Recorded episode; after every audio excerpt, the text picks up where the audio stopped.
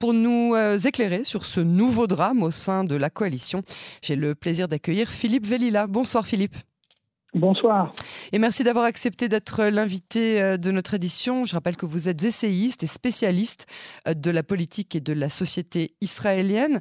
Euh, tout d'abord, je vais vous poser une question un peu générale. On va mettre de côté toutes les idéologies parce qu'on a bien compris que c'est pas vraiment cela hein, que cherchent tous ces nouveaux jeunes et nouveaux politiciens. Alors c'est quoi? Qu'est-ce qu'ils veulent? Un coup de pub Une histoire de vengeance? Est-ce que c'est parce qu'elle était vexée qu'on l'envoie à Shanghai? Qu'est-ce qui se passe? Non, elle n'était pas vexée qu'on la voit à Shanghai parce qu'elle était volontaire pour y aller. Et en fait, c'est le commissariat général à la fonction publique qui faisait quelques difficultés pour cette nomination. Mais l'affaire n'était pas encore terminée. Et puis, et puis finalement, elle a dit qu'elle renonçait, à, elle renonçait à, ce poste. Donc en fait, moi je crois que ce qu'elle écrit dans sa lettre au Premier ministre et, et à Yair Lapide, c'est ce qu'elle pense. Euh, c'est ce qu'elle pense. Elle considère que le gouvernement, euh, dans les derniers mois, a fait trop de choses qui mécontentaient la société arabe. Alors elle cite les, elle cite euh, les, problèmes sur les des mosquées, elle cite le problème dans le quartier dans le quartier arabe où il y a des expulsions de, de, Jérusalem, où il y a des expulsions de, de programmées. Elle cite également euh, un, certain nombre de choses comme cela, alors que d'ailleurs il y a 48 heures, elle, elle été montée, euh, elle était montée sur euh, à, à, la à la tribune de la Knesset, pour dire que le gouvernement avait aussi euh, fait des choses importantes pour la, communauté arabe. Mais apparemment, apparemment, c'est pour des raisons idéologiques. Et elle a dit aujourd'hui, d'ailleurs, elle ne s'est concertée avec personne, sauf avec les membres de sa famille. Il y a peut-être eu des pressions de, de ce côté-là. Oui, c'est vrai que ce, genre de pression en général euh, fait son, son effet. Euh, ça, avait déjà été le cas pour, pour Edith Silman. Bah, c'est ça, son mari avec on sait que son mari, On sait que son mari a fait pression pour qu'elle quitte la coalition. Oui, c'est ça. Euh, alors, quelles sont selon vous les dernières chances de survie de, de cette coalition? Elles sont faibles. Elles sont faibles. on sait que mercredi prochain, le, le, Likoud pourrait, je dis bien pourrait, euh, déposer une, proposition de loi de dissolution de la Knesset. Et aujourd'hui, il y a quelques minutes, euh, la députée Zohabi a dit, n'a pas pris d'engagement sur ce point. Elle a, dit qu'elle voterait selon sa conscience. Et, euh, donc, elle n'a pas pris d'engagement. Alors que quelques minutes auparavant encore, elle avait dit que ce n'est pas elle qui ferait tomber qui ferait tomber le gouvernement. Donc, il y aura encore la semaine prochaine beaucoup de suspense, mais ce qui est évident, c'est que la coalition est de plus en plus fragile. Elle n'a plus la majorité aujourd'hui. Mais quelque part, on a l'impression, on a l'impression qu'à chaque fois que quelqu'un essaye euh, l'enterre, finalement, en disant bon bah ça y est, là c'est fini, on voit bien que c'est la fin. En fait, ils arrivent à se raccrocher et, finalement euh, à continuer euh, leur travail. Oui, mais ça va être de plus en plus difficile.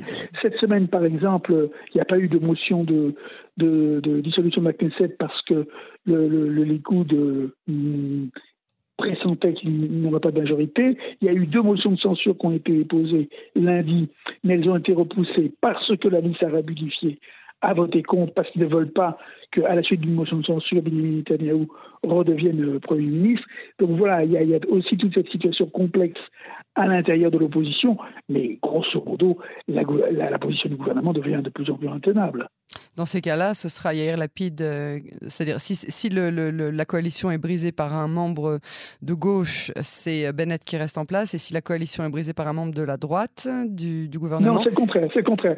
si, si, euh, si la, coalition est brisée par un membre de la droite, notamment du parti Yémina, euh, c'est Yair Lapid qui devient c'est, ça ministre. Et c'est ça. Voilà. Et, si, et comme c'est, euh, ce serait le cas aujourd'hui, ce serait la feuille des mecs qui resterait, qui resterait en qui resterait en fonction pendant le gouvernement de transition. Et donc, et donc c'est, ce qui semble se, se, décider aujourd'hui. Il y a donc derrière cette histoire, il y a encore une histoire subsidiaire qui est de savoir qui conduirait le, gouvernement de, transition. Alors, euh, est-ce que le gouvernement va sortir un nouveau lapin de, son chapeau ou bien est-ce que Likoud a tout intérêt finalement à, présenter euh, la semaine prochaine cette motion de censure dont on parlait? Alors écoutez, le Likoud nous présentera la motion de censure que c'est sûr d'avoir une majorité. Ce qu'il faut savoir, c'est que de toute façon, mercredi prochain, s'il dépose une motion de censure, une motion, une motion de dissolution de la elle, ce serait la, première lecture, il devrait y en avoir d'autres et un passage en commission, donc l'affaire ne serait pas terminée.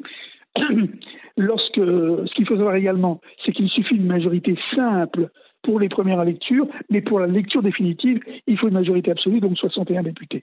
Donc, ça n'est que dans la perspective où il y aurait à la fin 61 députés que le Likoud déposerait, euh, déposerait ce projet de loi de dissolution de la Knesset. C'est-à-dire que si jamais euh, ils déposaient et qu'elle était refusée, ils n'auraient plus le droit de représenter le même projet pendant six mois, c'est bien ça? C'est ça, absolument, absolument. Donc ils ont tout intérêt à vraiment choisir vraiment le bon moment pour, euh, pour, le faire si jamais. Absolument. Vous avez raison de préciser.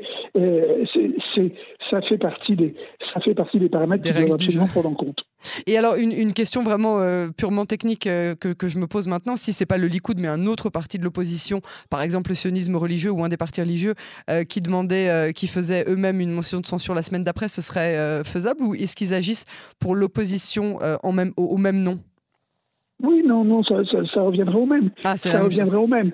Peu, peu importe qui présente, il s'agit de ce qu'on appelle une, ce qu'on appelle en français une proposition de loi, c'est-à-dire qui, émane non pas du gouvernement, mais des membres de, des membres du Parlement. Et donc, euh, peu importe. Mais comme c'est le Likoud qui est le principal parti de l'opposition, c'est lui qui dépose. Mais les autres s'y rallient. On sait que le sionisme religieux et les partis ultra-orthodoxes voteraient cette, voteraient cette proposition. Philippe Bellila, merci beaucoup euh, pour cet éclairage euh, très intéressant et à très bientôt sur Canon Français. Merci à vous. Au revoir. Au revoir.